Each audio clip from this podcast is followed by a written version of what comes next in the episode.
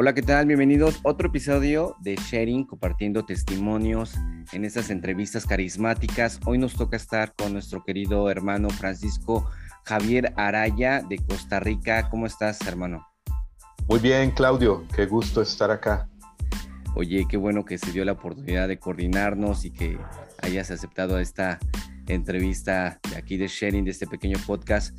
Eh, bueno, eres director de Proyecto Timoteo, eres también este de lo de Sin Castidad, perdón, Sin, Castidad no hay santidad, así es, ¿verdad, amigo? Eh, has, estado en, eh, participado también como parte de la coordinación de la renovación carismática en, San José, Costa Rica. Eh, te has también formado en lo que es la teología del cuerpo, has, vivido este, lo de liderazgo, espiritual de la renovación carismática en, en Caris, en Charis en fin, oye, estás bastante formado, has hecho muchas cosas, pero me gustaría, ¿cómo, si te preguntan a ti, cómo definirías quién es Francisco? ¿Cómo, cómo te definirías, amigo? Yo me defino como, y esto lo, digo constantemente, como un pecador que lucha, como un pecador más que está en la lucha, en la batalla, eh, y un pecador que lucha es un santo en potencia. Y, cuando me preguntan quién eres yo, pues soy un pecador que, sigue luchando por caminar hacia la santidad, por, por, vivir la voluntad de Dios. Y somos, eh, pues podríamos decir, servidor, soy laico, eh, esposo, eh, padre de, de, dos hijos, uno en el cielo y, otro que, y otra que, que está por, por nacer precisamente en estos días, María Belén así me definiría. Ok, mi hermano. Oye, platícame, ¿cómo era Francisco antes de conocer a Jesús? Eh, ¿Tu familia estaba sumergido en alguna pastoral en la iglesia? ¿Cómo fue que, estabas tú antes ¿no? de conocer a Jesús? ¿Cómo era tu vida? Pues una vida muy tranquila, eh, podría decir, con muchas limitaciones materiales, eh, pero felices como dice ese, esa imagen que uno encuentra por ahí en Facebook con frecuencia, ese meme, ¿no? Éramos felices y no lo sabíamos. Eh, así defino mi infancia, mi adolescencia. Soy el mayor de, de siete hermanos, somos cuatro hombres y tres mujeres. Eh, un ambiente familiar, eh, como te digo, con limitaciones económicas, pero un papá y una mamá que sí, de ahí hacia atrás, eh, las historias familiares son complicadas, ¿eh? pero mi papá y mi mamá buscan formar una familia, buscan hacer una historia nueva, cada uno viene con sus luchas. Y desde niño, sí, eh, mi papá estuvo siempre involucrado en la renovación carismática. Él tuvo una experiencia de conversión muy, muy fuerte. El Señor lo encontró a él estando en prisión, cumpliendo una condena en prisión eh, y ahí el Señor lo encontró a él. Eh, de hecho, me regaló una Biblia, que no la tengo aquí a mano, una Biblia de Jerusalén, que fue la primera que él tuvo desde que estuvo ahí en prisión. Y saliendo de prisión entró inmediatamente a la renovación carismática. Ahí conoció a mi mamá a los meses. Entonces, desde niños, eh, siempre anduvimos como en este ambiente de, de encuentros, de retiros, de, acompañando a mi papá o mi papá nos, nos llevaba, como, como dicen, a la tribu, ¿no? Porque todos éramos eh, bien, bien seguidos. Yo tengo 39 y los primeros eh, eh, seis hermanos son solo un año de diferencia.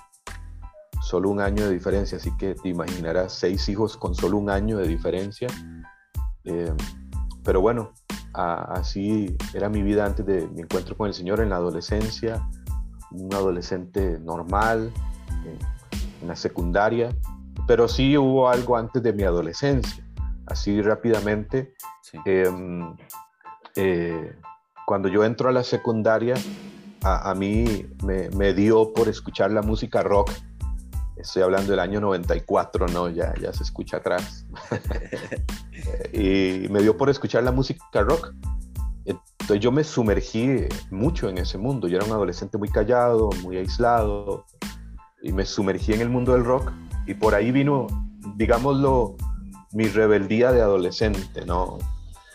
No era que simplemente escuchaba eh, esta música porque me gustara, sino que me sumergí, la estudiaba, la leía sobre las bandas. Entonces llegó un momento en que tenía ideas muy contrarias a la fe, a Dios, ya no quería ir a la Eucaristía, todo lo que mi papá y mi mamá me inculcaron ya me chocaba ya por el año 97, 98 sobre todo más. Y en, el, en enero del 98 eh, tuve mi primera experiencia de encuentro con Jesús en una asamblea de jóvenes carismáticos allá en San José, Costa Rica. Y ahí inició este caminar. Sin embargo, después eh, tuve un alejamiento también después, como casi dos años después de haber iniciado. Es otra historia también. Oye, este, y en ese momento de encuentro, por ejemplo, de eso que estás compartiendo de la asamblea, ¿qué experimentaste así en cuestión de, lo carismático? No sé si, si eras nuevo en, en, esa parte o no sé si podemos llamar en esa atmósfera de que de repente alguien oraba lenguas o alguien te decía alguna palabra y tú te decías o tú te preguntabas por qué están haciendo esto. ¿Cómo fue tu, tu experiencia en esa parte? Fíjate que tengo imágenes y recuerdos de niño, de adolescente, cuando mi papá nos llevaba a los encuentros, de esos momentos de oración fuertes, cuando todavía la renovación eh, estaba en su mejor momento, al menos acá en Costa Rica. Pero cuando llego a esa asamblea de jóvenes es como si estuviera en cero, ¿no? Eh, y era una renovación carismática, de hecho el grupo se llamaba Fuerza Juvenil Carismática. Eh, pero también unos carismáticos como, como también un poquito recatados, ¿verdad? Como que no se escuchaba el don de lenguas, así que carismas, palabras de conocimiento, eh, sanación, entonces fue una asamblea muy normal, digamos, dentro de lo eh, normal, digamos, de alabanza, sí, de adoración, de predicación. Lo particular es que yo llegué obligado a esa asamblea de jóvenes por un primo que en paz descanse, y llegué obligado. En ese momento, eh, te cuento rápidamente, la noche anterior al sábado, eso fue un sábado de enero del 98, en el año 97-98 estaba en su auge eh, esta banda de rock, Marilyn Manson, era como el boom en aquel momento, ¿no? las noticias y, y yo era fanático de este tipo. Y pues sabemos, la música de él en aquel momento era todavía más fuerte, ¿verdad? En el sentido de mensaje negativo y, y pues sí, una música muy oscura, ¿no? Y em, eh, de viernes a sábado yo había pasado toda la noche y madrugada con otro primo escuchando música de este tipo, como típicos adolescentes. Y hablando de música, llego yo a mi casa el sábado como al mediodía, me encuentro otro primo y me dice, vengo a invitarte a un grupo de jóvenes. Y yo, pues, yo nada con la iglesia. Y, y así me dijo, Así me dijo, no me voy de aquí si no vienes conmigo.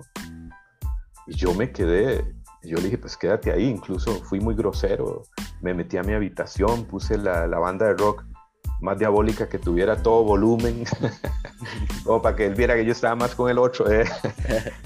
y, no, al final eh, mi mamá me, conversó el poder de las mamás, ¿no? Eh, ve con él, no seas tan mala gente, accedí, así llegué a ese grupo de jóvenes. Me senté lo más atrás que pude. Fíjate que no tuve una experiencia muy emocional, muy, muy, muy sentimental, no lloré, no tuve un descanso en el espíritu, nadie oró por mí.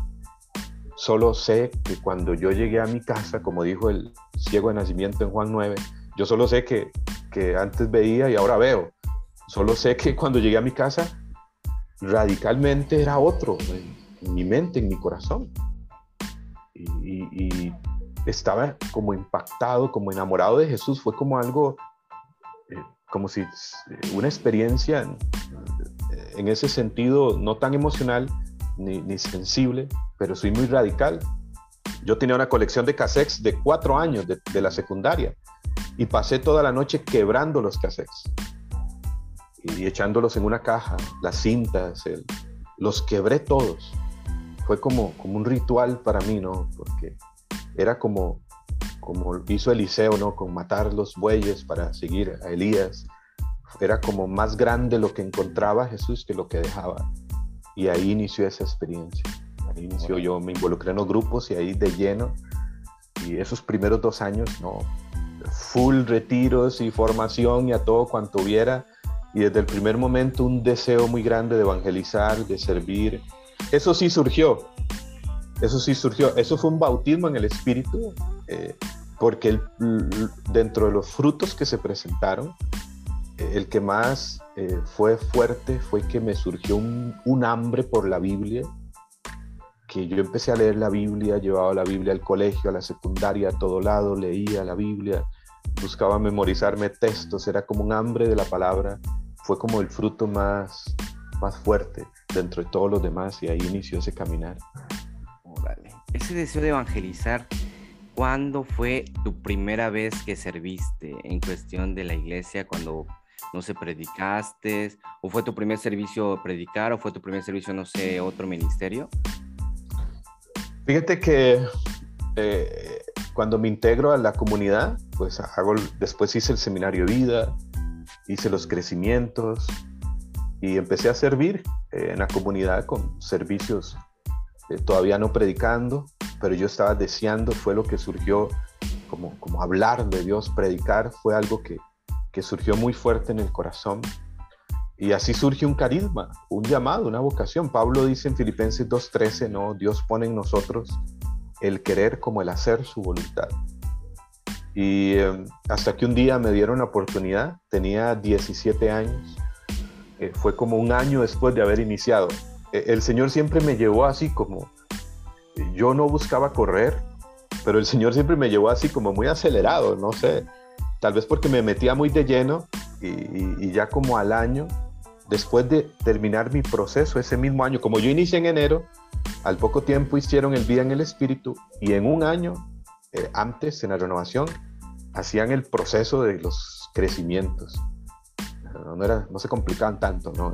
Y, ya uno en un año después empezaba a servir y como un año después, eh, mis coordinadores, Marisela, que recuerdo sus nombres, Roy Calderón, que, que es mi padrino confirmación, eh, me dieron la oportunidad de predicar, que por ahí conservo esa predicación todavía escrita desde el primer momento. A mí me gustó mucho siempre escribir, escribir, que es algo en lo cual el Señor me ha venido insistiendo, hablando de proyectos en estos últimos años, meses, de que escriba, que escriba a través de hermanos. Y las prédicas siempre las escribía, todavía conservo eh, esa primer eh, predicación. Órale. Oye, y este, bueno, Sabemos que tú estás de tiempo completo en, la evangelización, ¿verdad, hermano? Tiempo completo. ¿En qué momento este, escuchaste ese llamado? Eh, ¿cómo, ¿cómo, lo pudiste diferenciar? Sé que es un paso de, fe eh, en cuestión de, que ahora sí que todo el tiempo, ahora sí como se, suceda más adelante eh, tus servicios, ¿cómo, cómo es, es difícil escuchar así que claramente a Dios? Porque bueno, yo, yo me pongo así como que en lugar de los otros hermanos, de que tal vez sí tienen inquietud de, estar a tiempo completo, pero de repente que por trabajo le dicen, no, es que no vas a poder vivir con eso, o este, si te piensas casar, o, mejor no te estás confundiendo y quieres irte a, eh, estás confundiéndote de vocación, mejor vete de, sacerdote, entre otras cosas. ¿Cómo, ¿Cómo podemos nosotros, bajo tu experiencia obviamente, escuchar claramente y que tú dijiste, sí, esto es, adelante, voy confiado? Yo creo que lo primero fue más que servir a tiempo completo, mm, cuando inicié ni siquiera pensaba en eso. Lo que pensaba era en servir al Señor, en entregarle mi vida, en evangelizar. Eh, sí al tiempo, cuando veía predicadores, referentes por acá en Centroamérica, en Costa Rica, en América, yo decía, wow, yo quisiera ser como él. Algún día tenía 17, 18 años. Y, eh, es un proceso, yo creo que para llegar a este punto de servirle al Señor a tiempo completo no es de la noche a la mañana, un, primer punto, ¿no?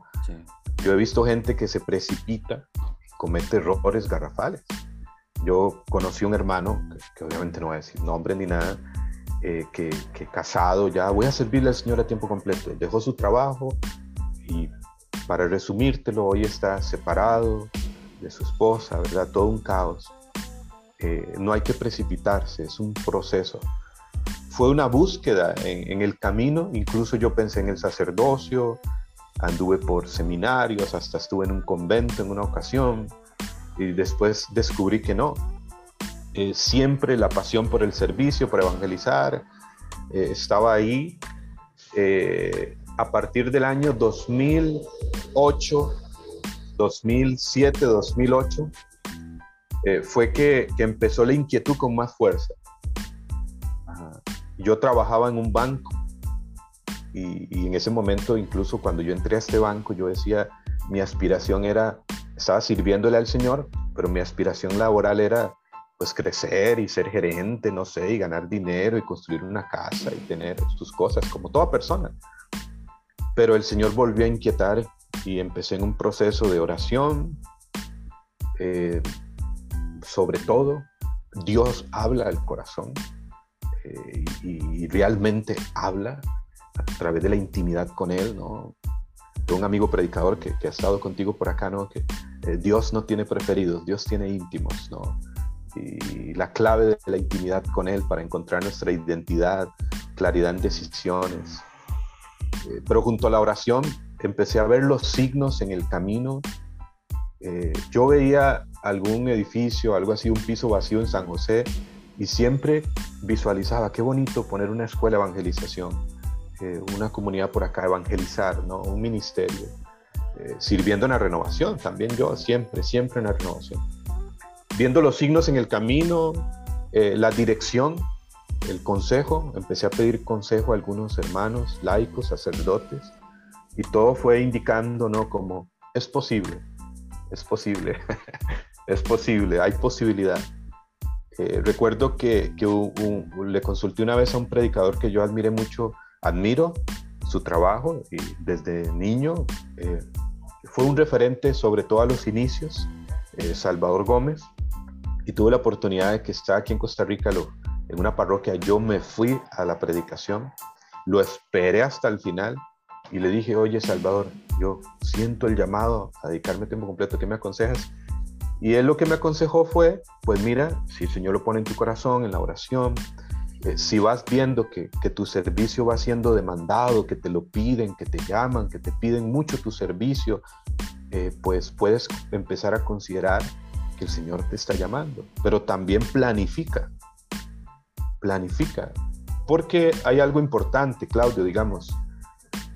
Hay mucha gente que se dedica a tiempo completo como laicos, pero se consagran, por ejemplo, dentro de una comunidad o dentro de un instituto incluso religioso que tiene la modalidad para laicos. Eh, eh, eh, nosotros como dentro de un movimiento a veces es distinto. Hay que ser muy honestos, ¿no? En, muchos países no está la cultura para esto. Si tú le dices a la renovación, me voy a dedicar a tiempo completo, paguen un salario, no, te pueden lapidar.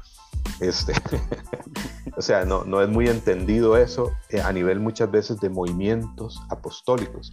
Hay movimientos que sí, la renovación en Brasil, eh, en algunos otros países tienen esto muy maduro, tienen ya toda una estructura y tienen laicos a tiempo completo. Pero bueno, para no hacerlo más largo, eh, lo que me dio el impulso fue en el 2010, en octubre del 2010, cuando estaba en la oficina y mi jefa me llamó. Yo los últimos meses ya empecé a tener una pequeña como, como crisis, lucha, eh, de este llamado y yo aquí en la oficina, yo me sentaba en mi escritorio y yo me sentía como insatisfecho, ¿no? Y creo que, que, no soy para esto, ¿no? Como que hay algo más. Y mi jefa, que sabía que estaba involucrado en todo esto, me llamó eh, y me dijo, Javier, yo creo que, que tú no eres para estar acá, tú eres para algo más. Y eso fue, fíjense, no fue nadie de la iglesia, fue mi jefa de trabajo la que dio como la estocada final, como el signo que, que dijo, como yo vi aquí, si el Señor está claro, o sea, lánzate a caminar sobre las aguas. Y cuando me dijo eso, incluso me dijo, yo para ayudarte, eh, te puedo despedir con responsabilidad patronal, entonces pues vas a tener todo el dinero para que puedas apoyarte en los primeros meses, en lo que vayas a realizar. Y no lo pensé dos veces y está bien jefa, hagámoslo así. Muchas gracias.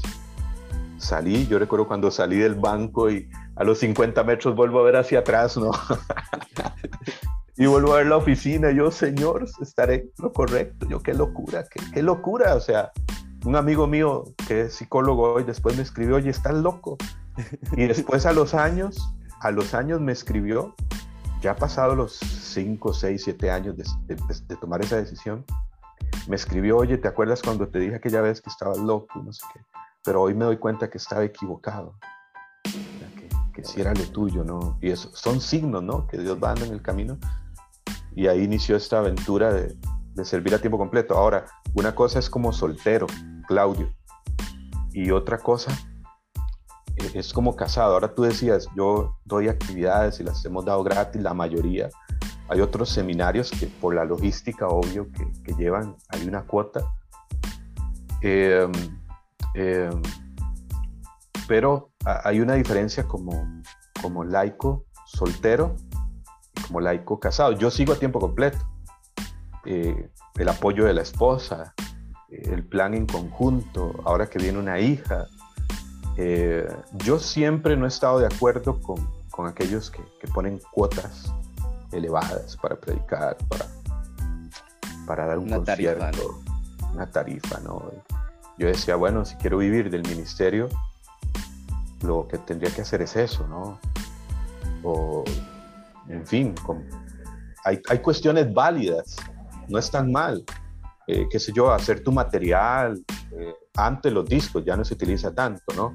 Pero libros, este, tu material, eh, una, una, institución, una fundación, una comunidad, y obviamente con todo el orden.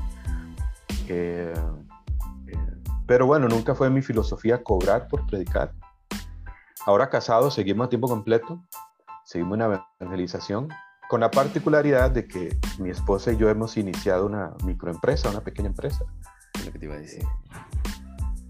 Recién hemos iniciado esa, esa parte y, el Señor ha sido bueno y, el ministerio más bien como que dimos ese paso y, esto fue hace tres meses. Fue otra etapa, fue iniciar otra etapa reciente. Y yo decía, Señor, y, eh, no me pongas, como decimos en el fútbol, en la banca, Señor, no quiero estar en la banca. Todavía quiero seguir evangelizando, es mi pasión. Y más bien, pues dimos el paso y el Señor, eh, cuando das un paso en fe, un paso en fe muchas veces se convierte en un salto en la vida. Y, el Señor ha ido abriendo otras puertas. Y, algo muy fuerte que me ponía en el corazón es la estabilidad de, de tu esposa, de tu hija. Si ellos están bien, si ellas están bien, la misión está bien. Wow. Sí, es que yo creo que en esa parte a veces como que lo, todo en exceso es malo, ¿no? O sea, sí, y también creo que también mencionaste algo una vez, este, una de tus publicaciones que tu primera iglesia es la iglesia doméstica. O sea, si en un punto dado tienes algo que, por ejemplo, un, servicio, pero también está la otra contraparte de la familia, pues yo creo que la prioridad es la familia, ¿no? Y es donde a veces nos, nosotros por esa misma emoción a veces nos vamos por la iglesia y, quedas mal con, tu familia o estás mal. Entonces ahí es donde no concuerda, ¿no? De hecho, a veces ha pasado, yo también estoy casado, ha pasado de que eh, estamos mal a veces con, con, mi esposa y no, a ver, primero tú estás, o sea, primero es la familia y ya lo de la iglesia. Y ahora, si se puede hacer las dos cosas adelante, o sea, no hay ningún problema, pero es comunicación. Creo que dijiste también en otra publicación, mucho diálogo, mucho diálogo en, la, en, en el matrimonio, ¿no? Oye, y en esa parte con Helen, ¿Helen trabaja también en el banco? No. ¿Ahí la conociste a Helen? No. No, a Helen la conocí en la renovación carismática. En aquel oh. momento, ahora yo estoy involucrado a nivel general, digámoslo, de adultos, en la arquidiócesis, el país. Pero del 2000, de hecho, cuando yo inicié a tiempo completo, no tenía ningún cargo. Yo nunca fui de cargos. O sea, nunca coordinaba nada ni el servicio de los baños, ni nada. Eh, mi, llamado siempre fue como la predicación, la evangelización, y siempre estuve en eso. Y nunca me imaginé coordinador de algo, más bien eso me daba miedo. Y cuando inicié a tiempo completo no tenía ningún cargo. En el 2011 empecé a hacer un trabajo de jóvenes en mi diócesis. Pues, y, y fue algo que es una historia también un poco, ¿verdad? Que no me detengo por el tiempo, pero el Señor me llevó por ahí sin tener ningún cargo y me fue llevando por los jóvenes. Y es lo que te decía, que, el Señor a veces como que me mete en algo y acelera el asunto. ¿Por qué? No sé. Pero en el 2011 empiezo a, mover los jóvenes que veía pagados en la diócesis de la renovación y me nombran coordinador de jóvenes de la arquidiócesis, digamos, el, equipo diocesano. En el 2012, coordinador nacional de jóvenes. En el 2013, coordinador latinoamericano de jóvenes y centroamericano. Entonces, del 2010 al 2018, totalmente involucrado con, con los jóvenes.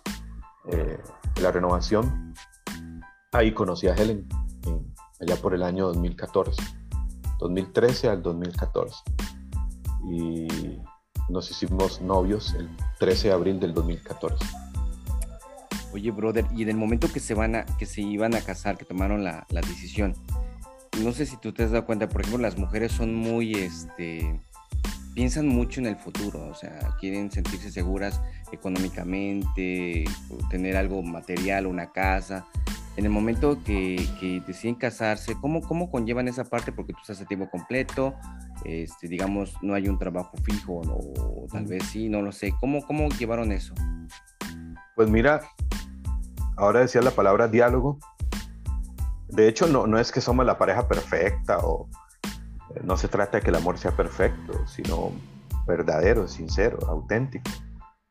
Y es un camino como toda pareja, donde también hay sus luchas, sus dificultades. De hecho, en, algún momento de nuestro noviazgo hubo una ruptura en la relación y después, eh, que más bien nos ayudó después a regresar y fortalecernos más. Eh, y la clave ha sido el diálogo. Diálogo largo, serio, profundo, sincero, respetuoso. Ese, consejo nos lo dio un obispo en el 2015, no sé si estuviste por allá en el Eclajú, en Guadalajara. sí, pero sí supe que estabas ahí, sí, sí, sí, no puedes. Sí, sí, Monseñor Morado, recuerdo que le presenté a Helen, ah, yo mi novia, no sé qué. Y nos tomó la mano y nos dijo, no lo olviden, no lo olviden, la, la clave es diálogo, él es italiano y tiene muy buen humor. Diálogo, diálogo, diálogo largo, diálogo serio, diálogo sincero, diálogo profundo, diálogo respetuoso. Las cinco D del diálogo, nos dijo así. Incluso e, en ese, en ese momento era cuando teníamos más dificultad como novios, porque teníamos un noviazgo a distancia aquí en Costa Rica, como a tres horas de diferencia. Regresando al Eclajú fue más bien que, que, que, hubo la ruptura y en diciembre eh, regresamos y después eh, eh, nunca terminamos por, por, por, alguna razón así, por pelear o no sé, por infidelidad o alguna situación así fuerte, no, no, sino el problema era precisamente eso, las palabras de Monseñor fueron proféticas. Yo estaba tan sumergido que no te exagero, no te exagero. Fin de semana, cuando yo me hice novio de Helen, ya yo tenía la agenda del 2014 llena. Entonces, imagínate. y, 2015 todavía estaba full. Entonces había un problema de comunicación, de tiempo. Y la clave fue esa, el diálogo. Sí, hablábamos mucho de esto, como lo dices, es normal de la mujer, sobre todo en ella, eh, muy natural, sí, las preocupaciones y cómo vamos a hacer y qué vamos a hacer. Y, bueno, fuimos pensando en proyectos, yo estaba estudiando algo de familia, siempre tenía visualizado esto de la teología del cuerpo, que ya la predicaba, ya la hablaba, como, pero ahora ya este año, casualmente este año, ya académicamente, ya terminando, recién terminé eh, académicamente hablando, y habían proyectos así, algunos se fueron realizando, otros no, algunos ya se están realizando, eh, pero fue cuestión de, de, acuerdo, ¿no? Ella todavía seguía trabajando, yo seguía en el ministerio, en el ministerio antes de la pandemia, pues, y para gloria a Dios, digamos, caminaba con, con, las ofrendas voluntarias de los hermanos, pues Dios nos iba sacando adelante. Eh, y siempre visualizamos este proyecto de una microempresa o de una empresa algún día y que Helen saliera de trabajar, porque si venía un hijo o una hija, que, que, estuviera como, como en casa, incluso es su deseo, su anhelo. Y ya se dio este año, ¿no? De hecho se llama Mi Casa CR, ¿verdad? Tu, sí, Mi Casa CR, sí. es una, una empresa de, de muebles, de muebles, de, de artículos para el hogar. Ok, mi hermano, no, este, tremendo lo que estás diciendo y creo que muchos se van a identificar con todo lo que estás compartiendo.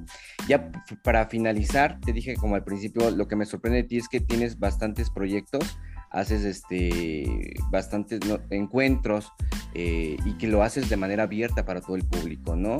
Eh, en esa parte quiero que me comentes qué estás haciendo ahorita. Sé que por la parte de la pandemia también te metiste en la cuestión de, lo digital, del, internet, también manejando muchos proyectos. Eh, por ejemplo, yo estuve en un congreso de hombres, que lo manejas también digital. También en la, bueno, ahí no estuve, pero eh, la conexión de Proyecto Timoteo con Irrefrenable Misericordia, eh, esto de Noches Carismáticas me parece, todo lo que has hecho en Facebook, que, lo has abierto, lo de taller de oración, en fin, cuéntame, ¿cómo, ¿cómo han sido tus proyectos? ¿Qué estás haciendo ahorita? Para que todos los que están escuchando sepan. Claro, bueno, estamos muy involucrados dentro de la renovación, todavía estamos ahí con yo la renovación la amo, amo la iglesia amo la renovación carismática. Eh, y estamos muy involucrados todavía en este momento en cargo. Soy coordinador arquidiocesano, soy coordinador nacional, todavía hasta el otro año, si Dios lo permite. Eh, también hago parte de algunos servicios en la iglesia a nivel general. Estoy en la Comisión Nacional de Laicos y en el Departamento de Realidades y Asociaciones Laicales de, de la Arquidiócesis. Eh, eh, hago un programa todos los martes ahí en una radio televisora de, la Arquidiócesis, Radio Fides, San José TV. Eh, y así a nivel de proyectos concretos, el proyecto Timoteo, que tiene que ver con la formación de predicadores evangelizadores, que surgió en el 2013-2014 y en el camino ha ido pues evolucionando. Actualmente ya un, obispo nos ha dado por ahí un respaldo eclesial eh, estamos en total comunión con la renovación, incluso con la iglesia, y ha tomado la forma de una escuela, de una escuela de evangelización, de formación, no solo de predicadores y evangelizadores, sino ahora mencionabas, eh, pues dando temas, cursos, formaciones, seminarios en temas de Biblia, de espiritualidad, de sanación. Eh, hemos tenido con Proyecto Timoteo una cercanía con Irrefrenable Misericordia, aunque es otro proyecto, otro equipo, no, no somos el mismo, aunque por ejemplo, Miguel, Sergio, algunos amigos eh, son muy cercanos, pero hemos sido como proyectos hermanos. Curiosamente, empezamos, creo que en el 2013 también, Irrefrenable 2014, iniciamos como juntos, parecido, y ya tuvimos un seminario internacional juntos. También eh, Sin Castellano y Santidad surgió en el 2013. Eh, estuve trabajando muy fuerte con este apostolado con los jóvenes principalmente y adolescentes. Eh, no es que ahora no lo esté trabajando, eh, pero eh, ahí se mantiene. Incluso a veces damos algún taller, algún encuentro. Hay otro proyecto que, recientemente está naciendo que, tendrá que ver con la teología del cuerpo, que se llamará Proyecto Ethos, Teología del Cuerpo, que vamos precisamente a iniciarlo este mes o el mes que viene es un proyecto nuevo eh, en la misma línea de sexualidad afectividad, pero eh, sobre todo teología del cuerpo. Ah, eh, de tus libros, vi también que publicaste algunas portadas. Ahí, ¿qué onda? Sí, sí, fíjate que, que, he estado con eso, ¿no? Y como te decía, desde hace algunos años me han insistido, oye, brother, escribe, escribe. incluso el padre Diego Jaramillo, creo que lo, hemos escuchado de Colombia, fue el primero que me dijo, eh, por Timoteo él ha estado muy cercano y en algún momento me dijo, oye Francisco, tienes que escribir, escribe, escribe. Incluso ya las últimas veces ya más serio me llamó la atención y, el libro lo estoy esperando, me voy a morir y no me has enviado el libro. Entonces, pues sí, ahí eh, estamos en, ese proceso. Eh, hay incluso varios escritos que, tengo ahí que, quisiera sacar a la luz y estamos en ese camino, un libro sobre liderazgo, que es modalidad retiro llamado Josué, eh, otro libro sobre predicación, otro libro sin castellano y santidad. Eh, espero para que oren por mí, para poder, eh, pues ya en lo que resta de estos meses, poder sacar uno de ellos y el próximo año pues poder avanzar en este, este proyecto, ¿no? Esos son como los proyectos que estamos trabajando, podríamos decir con más fuerza, Etos, Sin Castellana y Santidad, eh, Proyecto Timoteo Y, recientemente hemos, el Señor ha puesto por ahí otra moción eh, y no es hacer cosas por hacerlas, es importante aclarar eso. O sea, no es que lo que se me viene a la cabeza lo hago así como, a lo loco, ¿no? Poco antes de iniciar la empresa, el Señor ponía también como una moción, ¿no? De, de empresarios carismáticos, de empresarios, que no se escucha mucho de esto. Y empecé a averiguar y hay mucha gente, empresarios pequeños, grandes, medianos, en la renovación carismática en la iglesia. Y yo incluso como que decía, no, no, mucho, es mucho. Eh, tal vez es cosa mía, pero el Señor fue confirmando y también viene un, proyectito que, que, vamos a iniciar poco a poco que se llama Red de Empresarios del Espíritu Santo. Eh, redes que, también es como, como algo que por ahí vamos caminando. Wow. Y también tienes también lo de lo de, las, de los que son de adicciones, de drogas, también tienes un taller también para eso. Sí, sí, estuvimos trabajando eso algunos años atrás. No, en, la, Dios, brother. En la dirección de, bueno, sí, con los centros de tratamiento. Yo tuve el problema de drogas. Eh, después de conocer al Señor del primer encuentro, toda una historia, ¿no? Como el hijo pródigo prácticamente, así literal, como dice mi sobrina, ¿no? Ahora los adolescentes, literal. Solo. Y, y después estuve trabajando en Teen Challenge, que no es católico, pero ahí fue donde el Señor me rescató. No sé si he escuchado Teen Challenge, significa desafío juvenil. Eh, quizás hemos escuchado El puñal y la cruz o Corre ni que corre, eh, David Wickerson. Eh, este libro que se leía en los inicios de la renovación incluso. Después abrimos un centro católico que se llamó Asociación Nuestra Señora de la Maya Milagrosa.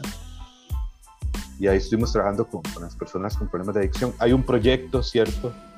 Que ha estado ahí, ¿verdad? También como que el Señor lo puso hace algunos años, pero a veces sucede eso, Claudio. El Señor te pone un proyecto y tú quieres lanzarlo ya y no se da. y sin embargo lo vas madurando, lo vas orando y pasan uno, dos, tres años y se da el momento, el Señor dice, es ahora, y, lo lanzas y comienza a caminar, a dar fruto. Y por ahí hace tres años, si no me equivoco, eh, eh, incluso hablando con otros hermanos, había surgido el proyecto, el proyecto Libertad, eh, la cruz rompe cadenas, es como el lema, para la sanación y liberación de adicciones. No solo de drogas, sino cualquier tipo de adicción, ¿no? Talleres en esta línea, seminarios en esta línea, que, miren, eh, esto es un problema oculto, silencioso, de las adicciones, o sea, hay un campo de misión ahí impresionante. La verdad que sí, oye. Pues mi estimado Francisco, oye, el tiempo nos, nos amerita y yo creo que ojalá que tú puedas una segunda parte, hay tanto que platicar y eso eh, edifica muchísimo lo que estás compartiendo. Eh, yo nada más quería finalizar con esto. ¿Cuándo está previsto, cuando nace María Belén, para que todos los que están escuchando podcast estemos orando por ello y, agradecerte? Muchas gracias, Claudio, por la invitación. La verdad, ha, sido muy, muy bonito el compartir. La verdad, eh, yo creo que nos pasamos de tiempo y todo, pero ni siquiera lo he sentido, ¿verdad? Ha sido muy a gusto la conversación y claro que sí, estamos para servir cuando lo desees para una segunda parte. María Belén, eh, cualquier momento, entre esta semana y la otra, en cualquier momento, ya está en la semana 40, el martes que viene, y pues ustedes saben que médicamente máximo, a eh, el tope es la semana 41, ya la semana 41 no ha nacido la bebé, incluso hay internamiento y pues a provocar el parto. Eh, todo está caminando bien, ¿verdad? Eh, pero entre esta semana y la otra para que nos tengan en oración, para que todo salga bien en el parto. Amén. Que así sea, amigo. Pues que Dios los bendiga muchísimo.